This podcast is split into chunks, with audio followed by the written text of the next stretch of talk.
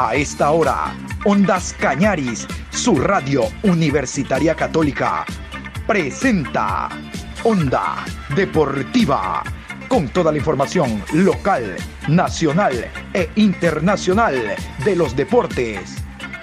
Comenzamos.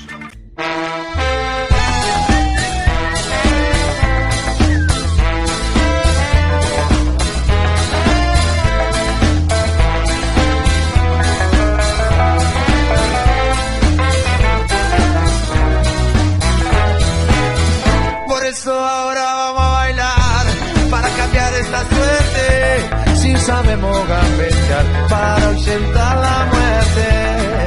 Vamos a bailar para cambiar esta suerte. Si sabemos gambetear para ausentar la muerte. Hola, ¿qué tal? ¿Cómo le va Juan Pablo? Saludos cordiales. ¿Qué tal? Aquí se inicia la programación deportiva a esta hora. Hoy jueves 27, programa 896. Hoy juega la Tri, hoy juega la selección y vamos a continuar nosotros hablando de la esperanza del país para estar presentes en el próximo Mundial de Qatar, la selección ecuatoriana de fútbol. tres banderas. José Victoria, mi hermano, para la selección de Ecuador que fue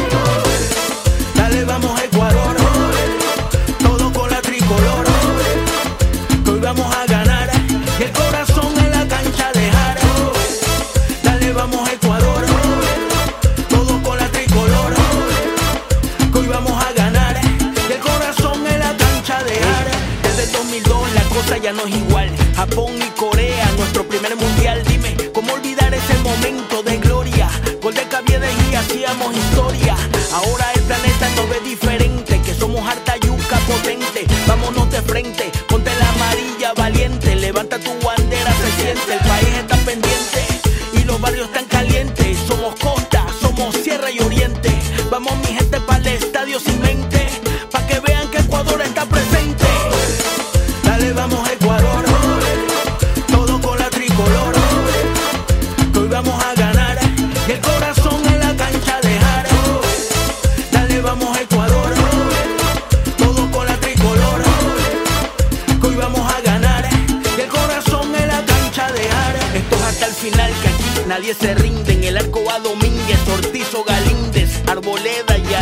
de centrales. Estupiñán y Preciado de laterales. Méndez o grueso en la contención.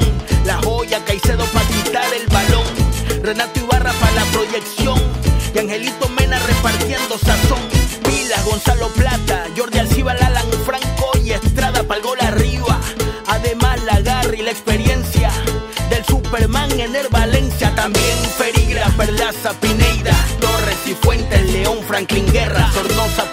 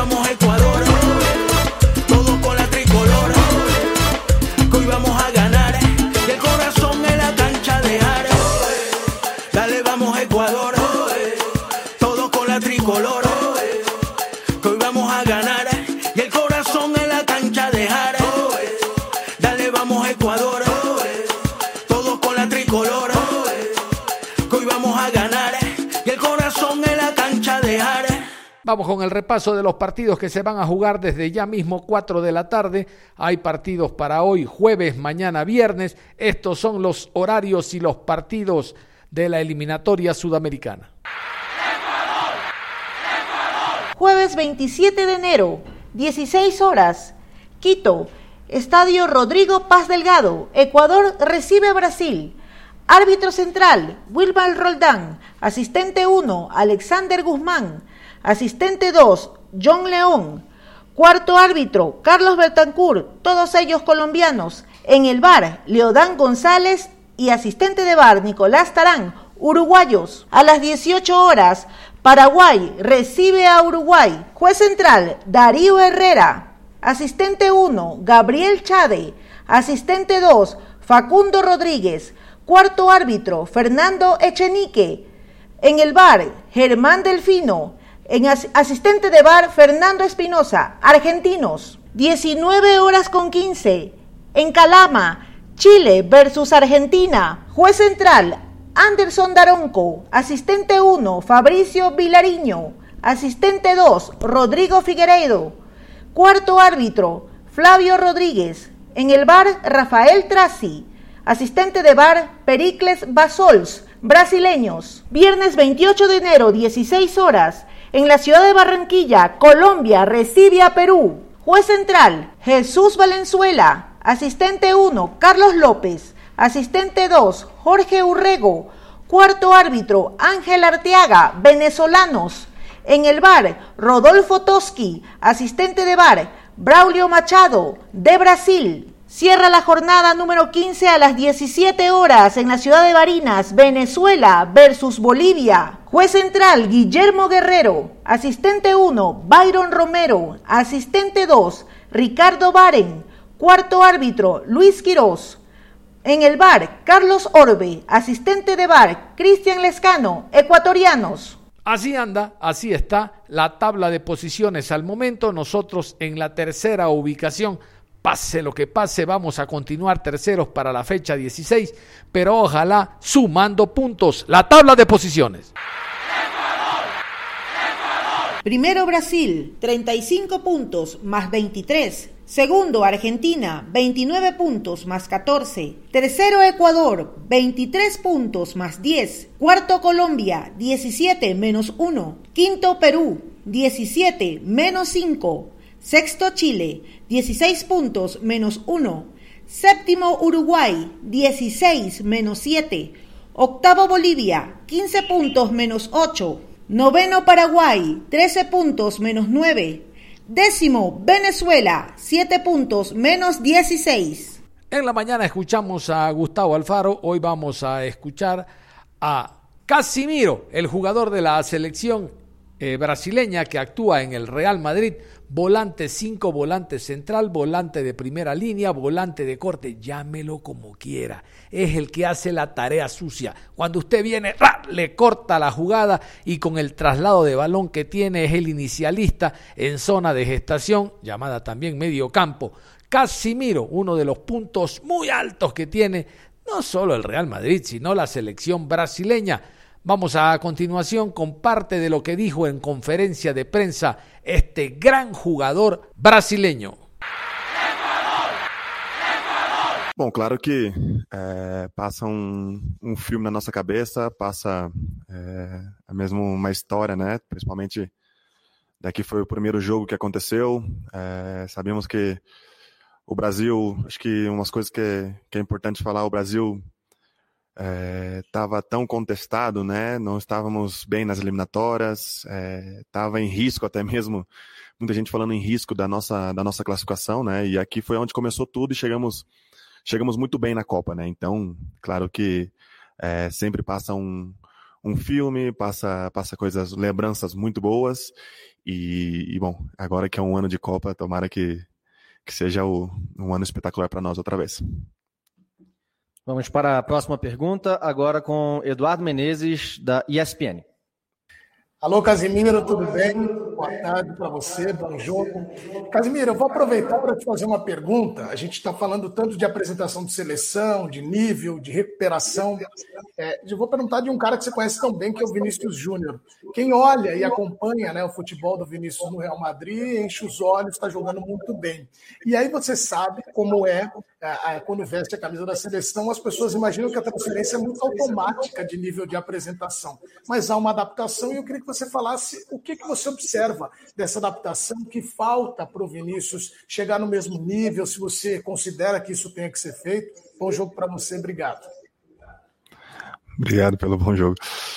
Bom, é, acho que é, eu diria que a, a, pergunta já fala por si só, né? É, é, o período de adaptação, né? Claro que hoje, é, se você vem falar do Vinícius Júnior de, do Vinícius Júnior de Real Madrid, está sendo um jogador muito importante. É, esse ano, é, inclusive, já falei em algumas entrevistas que ele é, ele teve essa mudança de alguns jogos não ter jogado bem e ter ganhado jogos para nós, mesmo não jogando bem. Isso para mim que é o fator é o fator mais importante do jogador que, que até mesmo tem, jo, é, tem jogos que não que não joga bem, mas é importante para o jogo. Então, é, o Vinícius é, se tratando de Real Madrid, está sendo um, um, jogador excepcional para nós, né? Ainda mais eu que, que conheço todos os dias e para mim é um privilégio jogar com ele, é, sempre está ajudando. É, é, um garoto que, que eu vi crescendo dentro do clube, começou, é, chegou, chegou com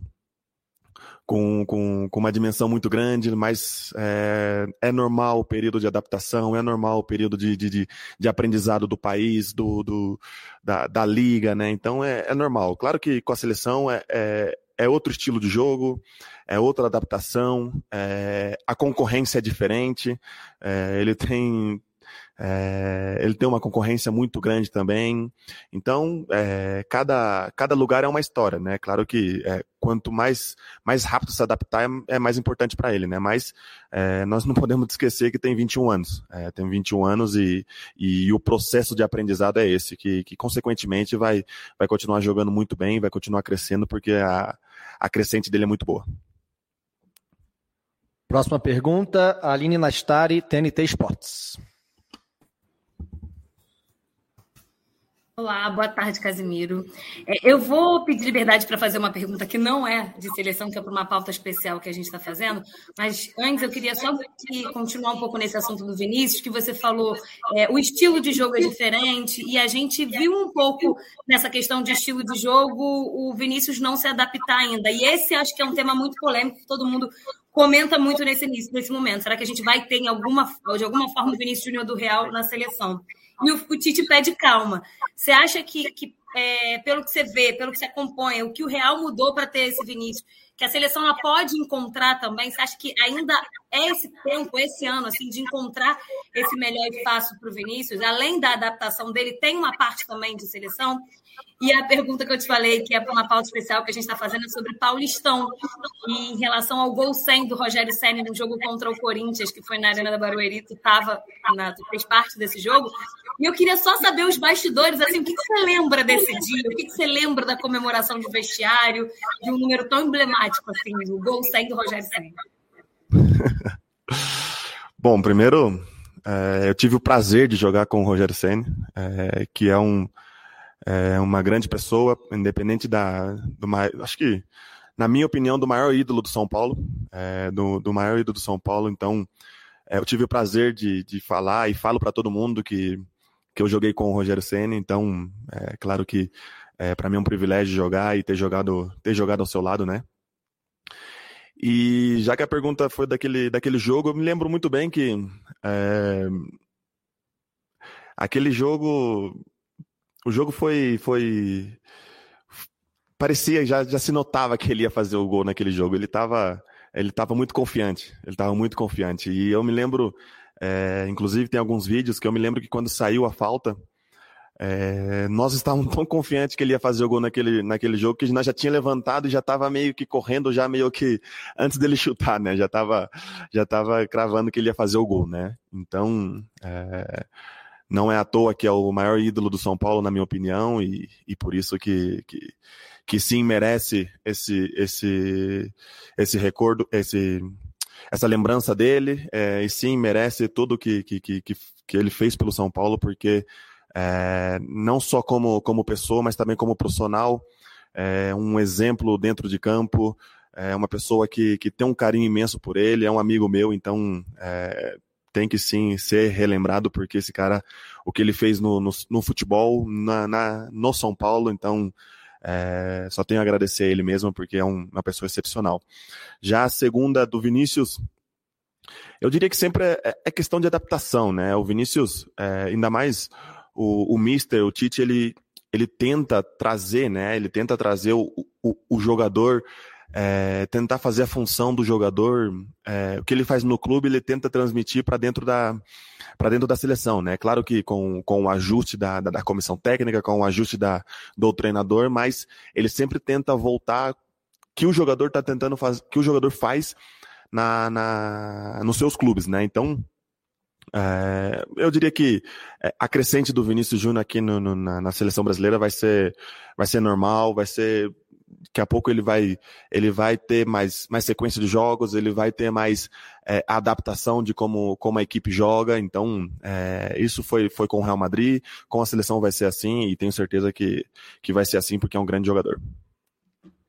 Próxima pergunta, Bruno Cassus, GE. Globo. Oi, Casimiro, boa tarde, boa tarde a todos.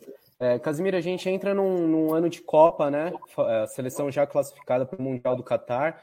Faltam 10 meses até o Mundial e também nove jogos, né? Nesse período, Casimiro, o que, que você acha que é prioridade para a seleção se desenvolver? O que, que precisa é, melhorar até o Mundial? Em que estágio você vê de, de maturação, de desenvolvimento da seleção nesse momento? Obrigado. Bom, sem dúvida, é um ano muito importante para nós, né? Principalmente é, tratando de seleção brasileira e Copa do Mundo. É, aqui o nível de, de, exigência é o mais alto possível. É, então, sempre é importante para nós, um ano importante. É, eu diria que nós, nós estamos numa crescente boa, nós estamos é, encontrando, nós estamos encontrando uma, uma equipe, mas mais importante que eu acho que, que nós estamos tendo nos últimos, nos últimos nas últimas convocatórias que está sendo, para mim, na minha opinião, é, tá, até mesmo o Tite já falou isso, até mesmo o Mister já falou isso, está é, tá sendo muito difícil para ele fazer é, convocações, porque o nível de jogadores de, de, de alto nível que está tendo, está tendo muito grande. É, nós estamos tendo muitos jogadores de, de, de, de alto nível de, de, alto nível alto. Então, isso é importante não só para a comissão técnica, mas também para nós que estamos aqui já faz um bom tempo, já para dar mais é, dar mais trabalho, para dar mais ênfase no nosso trabalho. Então, acho que é, o nível que desse ano que nós, nós estamos crescendo muito é o, é o tanto de nível de jogadores de alto nível que nós, que nós estamos tendo. Então, é, sem dúvida, isso está sendo muito importante para nós. E claro que, que queremos chegar forte na, na, na Copa do Mundo, mas é, se tratando de, de, de, de, de Copa do Mundo, mas Brasil se trata de, de, de jogo a jogo, né? É, já tem que pensar no. Primeiro, não adianta nós estar pensando na Copa do Mundo, mas de fazer um bom trabalho contra o Equador. Então, é, o nosso, nosso foco é totalmente no Equador. Onda Deportiva.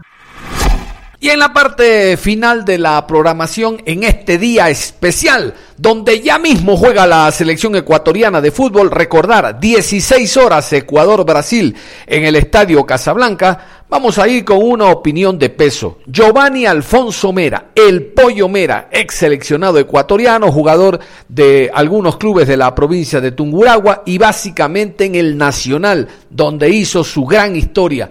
Nos comenta sobre lo que significará este compromiso. Recordar que Giovanni Mera fue el primer jugador ecuatoriano en marcar a una selección brasileña. Así andaba nuestro fútbol. Giovanni Mera, hablando del encuentro de ya mismo, Ecuador-Brasil. Haciendo un análisis de todo lo que ha hecho Brasil, Brasil es un equipo muy poderoso que no ha perdido, mantiene un tipo de trabajo homogéneo en todas las líneas.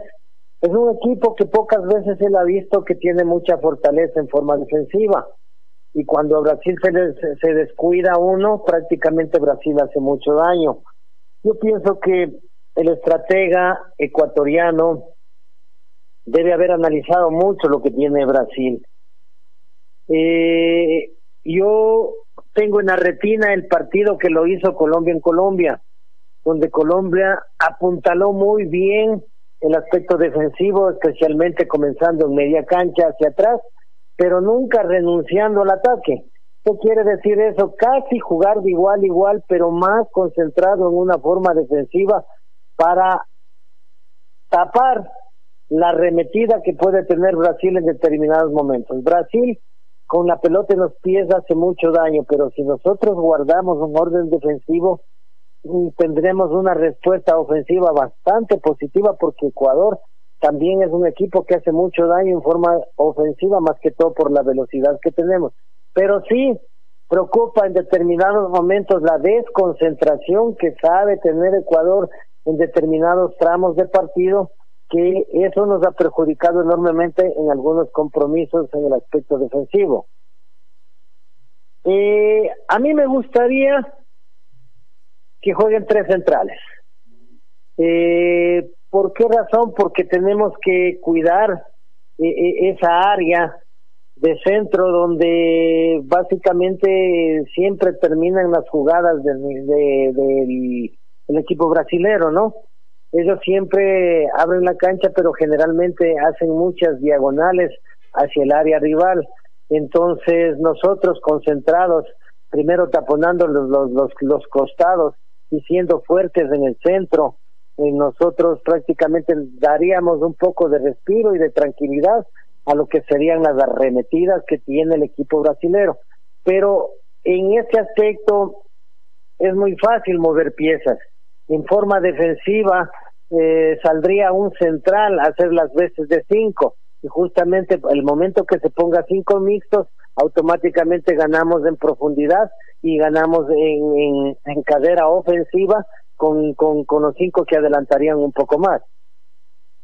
Yo pienso que Ecuador no se ha intimidado ante nadie y no es un equipo que se despliega defensivamente. Al contrario, es un equipo que siempre busca si, si, el técnico ecuatoriano se ha dado cuenta cuando ha habido partidos que nosotros hemos querido esperar o aguantar, el equipo no funciona. El equipo es homogéneo, el equipo ecuatoriano, el equipo tiene dinámica de llegada y de retroceso. Eso nos ha hecho fuerte a nosotros. En, cada bloque tiene que ir ah, subiendo de acuerdo a las posibilidades que tengamos ofensivamente y, guardando las distancias entre los bloques y asimismo retrocediendo automáticamente en la pérdida del balón. Pasando la línea del balón, el equipo ecuatoriano se hace fuerte para recuperar nuevamente. Esperemos que, que, que sea Ángel Mena porque él tiene una dinámica que pocos lo tienen. Es un chaparo que no se achica ante nadie. Es una persona con mucha dinámica y lógicamente ver un reemplazante eh, en ese aspecto, por ejemplo, siempre ha estado Plata, eh, por ahí, no sé, tal vez eh, sería de, de, de, pensar bien, tal vez un delantero más y hacerle un retroceso a un delantero. Eh, sería la forma más correcta en este momento, no sé cómo trabajaría Álvaro, porque habría que trabajar eh, en los entrenamientos justamente para buscar un reemplazo ideal haciendo un embudo, haciendo un triángulo, que eso hemos visto que a Brasil eh, le incomoda mucho, el no el salir a presionarle muy rápido, haciendo un triángulo, en salir a, a presionarle muy rápido en la posesión de balón del equipo rival, en este caso de Brasil. A Brasil le incomoda mucho, a Brasil se hace fuerte cuando no se le hace pressing hacia el balón. Si Ecuador hace un semi-pressing al balón con mucha velocidad y con mucho orden, créase que Brasil no se va a sentir cómodo y automáticamente eso perjudica porque empieza a lateralizar mucho y eso sería beneficioso para nosotros. Eh, el, hacer, como le dije, un triángulo, un, un embudo en el medio campo facilita la recuperación de balón y eso nos permite tener más salida porque Ecuador es un equipo más rápido en salida que Brasil. El momento que Alfaro ha hecho creer a los jóvenes que pueden, consiguió mucho. La tranquilidad y la mentalidad del futbolista ecuatoriano joven ha demostrado que no se achica ante nadie. Le jugamos igual igual a Argentina en Argentina, jugamos un excelente partido en Brasil, jugamos con Uruguay, jugamos con los, mejores de Sudamérica y el Ecuador no se ha achicado. Por lo tanto, yo pienso que la mentalidad de los muchachos está en ganar el compromiso y dar el paso definitivo. Para mí, ganándole a Brasil el paso definitivo, estamos clasificados al Mundial. Yo había manifestado que el éxito de un director técnico está en el aspecto psicológico porque influye mucho. El levantar el ánimo a un jugador puede redoblar las condiciones técnicas y tácticas en un partido de fútbol. El hacerle sentir importante, el alzarle su ego, el hacerle sentir un colaborador eh, de, de, jerarquía dentro de un partido. Y yo pienso que Alfaro ha hecho mucho en ese sentido porque él no ha dejado que se que ciertos ciertos jugadores en su momento no les ha ido bien, pero no se han caído porque el técnico ha tenido la capacidad de levantarles anímicamente y el siguiente partido darles la, una nueva oportunidad. Y los muchachos han vuelto a resurgir, han vuelto a, tomar su su carril derecho, digamos, en este sentido, han vuelto a retomar su ideología futbolística que les ha permitido a ellos nuevamente coger el ritmo futbolístico y subirse anímicamente, no solamente en el aspecto individual, sino en el aspecto colectivo. Alfaro está haciendo un buen trabajo en ese sentido y el trabajar psicológicamente es como tener un punto más a favor. El juego del brasileño es más colectivo. No existe egoísmo. El juego del brasileño es un juego de conjunto. Lo que Ecuador está teniendo en este momento, un juego de conjunto. Aquí no quiere brillar el número nueve, no quiere brillar el número cinco, o brillar el lateral derecho, el lateral izquierdo, no, es un juego de conjunto. Y, y lograr eso, un técnico que logre un juego de conjunto, es el éxito. Y yo pienso que Brasil eh, eh, eh, siempre ha demostrado los juegos de conjunto, más no hace, pienso que una eliminatoria anterior o una Copa América anterior, que Brasil prácticamente no hacía juego de conjunto, acudían mucho a las individualidades y en un, en equipo de fútbol las individualidades ayudan, pero no es todo. lógicamente el tener un juego de conjunto homogéneo es lo que a Brasil siempre lo ha hecho poderoso. Bueno, eh, yo desde que, comenzó esto, a mí me, siempre me ha gustado Estrada, siempre me ha gustado por ahí eh, Ángel Mena que llega desde atrás, Ener Valencia, siempre me han gustado ellos que, estén adelante porque son muy inteligentes, son muy inteligentes, pero los muchachos que han suplido o han reemplazado en su momento no lo han hecho mal, les falta un poquito más de, de asentarse de perder un poco más del miedo porque futbolísticamente han hecho cosas importantísimas. Que uno tiene que ser uno y no achicarse ante nadie. Uno demostrar lo que es futbolísticamente dentro de un campo de juego y brindarse por entero, más aún cuando se tiene la tricolor en, en el cuerpo. Pienso que esa es la motivación más grande que se tiene y uno tiene que buscar siempre hacer lo mejor. No dejar un, un solo momento de lucharla, de pelear el balón, de hacerlo mejor.